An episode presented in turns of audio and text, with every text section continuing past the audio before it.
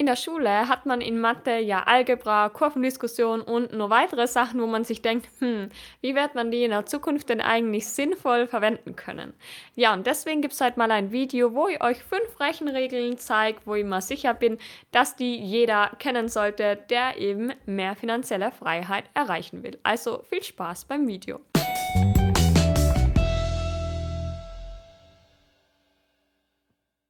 Ja, hallo und herzlich willkommen zu einem neuen Video von Minimal Frugal. Meiner Finanzen sind mir natürlich nicht egal und heute gibt es mal fünf einfache Rechenregeln, die man kennen sollte, weil man sie auch einfach im Kopf anwenden kann und ja, die sollte einfach jeder kennen, dies, der sich mit dem Thema Finanzen auseinandersetzen will. Und jetzt legen wir direkt los mit der ersten Regel und zwar ist das die 752er Regel. Die 752er Regel funktioniert einfach so, dass man seine wöchentlichen Ausgaben mal 752 rechnen soll und dann kommt die Summe raus, die man eben in 10 Jahren hätte, wenn man das Geld investieren würde und jedes Jahr 7% Rendite erzielen würde. Das heißt, kleines Beispiel, angenommen, du gibst 100 Euro pro Woche irgendwie beim Feiern aus, dann kannst du einfach 100 mal 752 rechnen und dabei kommt dann 75.200 Euro raus. Das heißt, du hättest, wenn du jetzt eben das Geld nicht fürs Feiern ausgeben würdest, sondern investieren würdest, nach 10 Jahren einfach mal ja, diese 75.200 Euro ähm, auf der Seite ohne Steuern. Und ja, die zeigt halt auch einfach, was es für einen Unterschied macht, ob man sein Geld ausgibt oder investiert. Und es gibt auch noch eine kleine Erweiterung von dieser Regel, und zwar die 173er Regel. Diese Regel funktioniert oder besagt eigentlich was ziemlich ähnliches, nur mit monatlichen Ausgaben. Das heißt, du kannst einfach monatliche Ausgaben hernehmen und diese dann mal 173 rechnen und was dabei dann rauskommt, wäre eben die Summe, die du in 10 Jahren hättest, wenn du das Geld ebenfalls investieren würdest, statt ausgeben würdest, ebenfalls mit 7% Rendite pro Jahr. Und kleines Beispiel, wenn du jetzt zum Beispiel 150 Euro pro Monat fürs Rauchen ausgibst, dann könntest du einfach 150 mal 173 rechnen und da kommt dann 25.950 Euro raus. Das heißt, wenn du mit dem Rauchen aufhörst, hättest du in zehn Jahren fast 30.000 Euro gespart bzw. an Vermögen aufgebaut, wenn du das Geld eben stattdessen investiert hättest. Und wenn wir das jetzt beides zusammenrechnen, also ja, mit dem Feiern aufhören oder halt nicht mehr so viel Geld fürs Feiern auf, ausgeben und mit dem Rauchen aufhören, dann wären es eben insgesamt schon über 100.000 Euro, also wenn man die beiden Beispiele zusammenrechnet. Mega cool, also die Rechnung, die finde ich wirklich super, weil man sie ja ganz schnell ähm, überschlagen kann, also im Kopf vielleicht zwar nicht, aber man kann sie schnell in den Taschenrechner eintippen und so funktioniert das ganz einfach. Ja, dann haben wir die nächste Regel und zwar ist das die 4%-Regel und manchmal denke ich mir echt so, was wäre denn ohne die 4%-Regel? Und das ist wirklich eine tolle Regel, die entstammt der Trinity-Studie. Die Trinity-Studie, die wurde in den USA durchgeführt in den 90er Jahren und da hat man damals in den 90er Jahren einfach mal geschaut, wie viel Geld man von einem Vermögen ähm, entnehmen kann jedes Jahr, also wie viel Prozent man jedes Jahr entnehmen kann über einen Zeitraum von 30 Jahren, ohne dass man pleite gehen würde. Und dabei ist dann rausgekommen, dass man eben 4% pro Jahr von einem Depot, von einem Vermögen entnehmen könnte. Und so ist dann eben die 4%-Regel entstanden. Das heißt, wenn du jetzt zum Beispiel ähm, 100.000 Euro Depot hast, dann könntest du davon eben 4% pro Jahr entnehmen und wenn wir das jetzt aufs Monat herunterrechnen, wären das dann eben 333 Euro, die du monatlich eben dann passiv zur Verfügung hättest.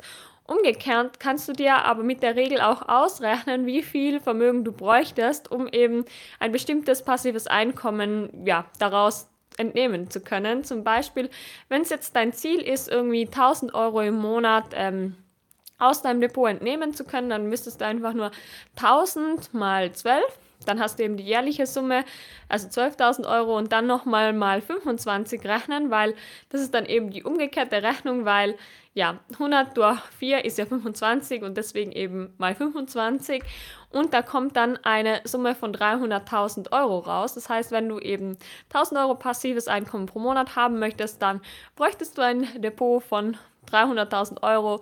Wenn du 2.000 Euro passives Einkommen monatlich haben willst, dann ein Depot von 600.000 Euro. Und ja, so kann man sich das dann beliebig im Kopf durchrechnen. Und das ist wirklich eine Regel, die hat so ein bisschen mein Leben verändert. Genauso wie die nächste Regel, und zwar die 300-Euro-Regel. Die ähm, setzt ebenfalls ein bisschen an der 4%-Regel an. Und zwar ist es bei der 300-Euro-Regel so, dass für jede 300 Euro, die du investierst, erzielst du 1 Euro passives Einkommen pro Monat dein Leben lang. Und wie kann man sich das jetzt, also wie hat man sich das hergeleitet?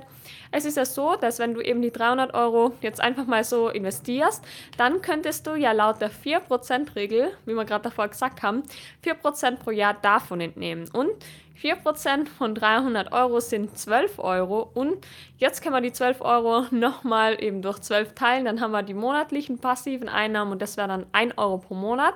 Das heißt, 300 Euro investieren sind 1 Euro passives Einkommen pro Monat und mich motiviert das halt immer sehr, weil ich mir denke, okay, wenn ich 900 Euro im Monat investieren kann, dann schaffe ich mir mit jedem Monat 3 Euro passives Einkommen mehr. Wenn ich jetzt schaffe, ähm, zum Beispiel 600 Euro im Monat investieren, dann wären es jedes Monat 2 Euro passive Einnahmen mehr und bei einem Euro an monatlichen Investi äh, bei 300 Euro an monatlichen Investitionen wären es eben 1 Euro passives Einkommen, das ich mir mit jedem Monat mehr erschaffe. Und so kann man sich dann zum Beispiel auch ausrechnen, was passiert, wenn man jetzt irgendwie ähm, es schafft, 1500 Euro im Monat zu investieren, dann hätte man oder würde man sich ja jedes Monat 5 Euro an passiven Einnahmen mehr erzielen.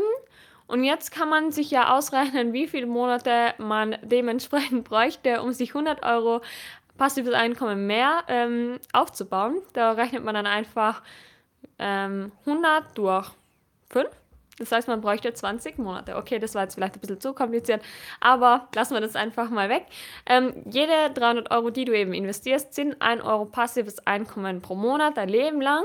Umgekehrt ist es aber auch so, dass für jede 300 Euro, die du ausgibst, verpasst du 1 Euro an passiven Einkommen pro Monat dein Leben lang.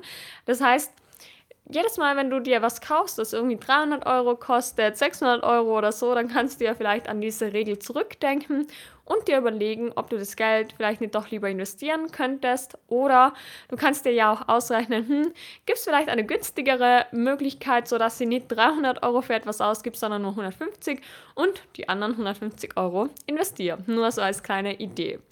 Und dann kommen wir schon zur nächsten Regel und zwar ist es die 72er Regel. Und mit Hilfe von dieser Regel kannst du dir ausrechnen, wie lange es dauert, bis sich dein investiertes Kapital verdoppelt. Das heißt, wenn du jetzt zum Beispiel annimmst, dass du 7% Rendite pro Jahr erzielen wirst, dann rechnest du einfach 72 durch 7 und dann kommt dann irgendwas mit 10 Jahren raus. Das heißt, es würde 10 Jahre dauern, bis sich dein investiertes Kapital verdoppelt hat.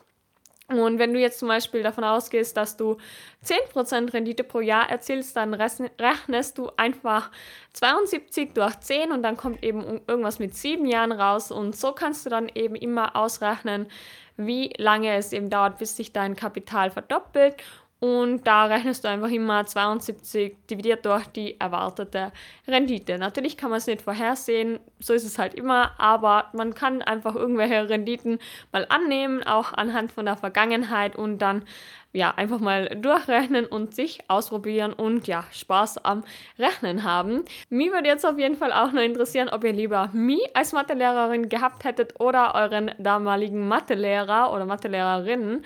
Ja, ich glaube, ich hätte lieber mich als Mathelehrerin gehabt. Okay, random. Aber ja, ich finde, sowas macht halt einfach viel mehr Spaß als wie ja, viele Sachen, die man in der Schule so gelernt hat, die waren einfach so unnötig. Da hätte man lieber irgendwie so ein bisschen sinnvolles äh, Finanzwissen oder Finanzbildung angeeignet äh, bekommen sollen. Aber ja, so ist es halt. Deswegen gibt es ja meinen YouTube-Kanal und mir würde jetzt auch noch freuen, ob ihr, oder mir würde jetzt auch noch interessieren, ob ihr noch weitere Rechenregeln kennt. Schreibt es gerne mal in die Kommentare.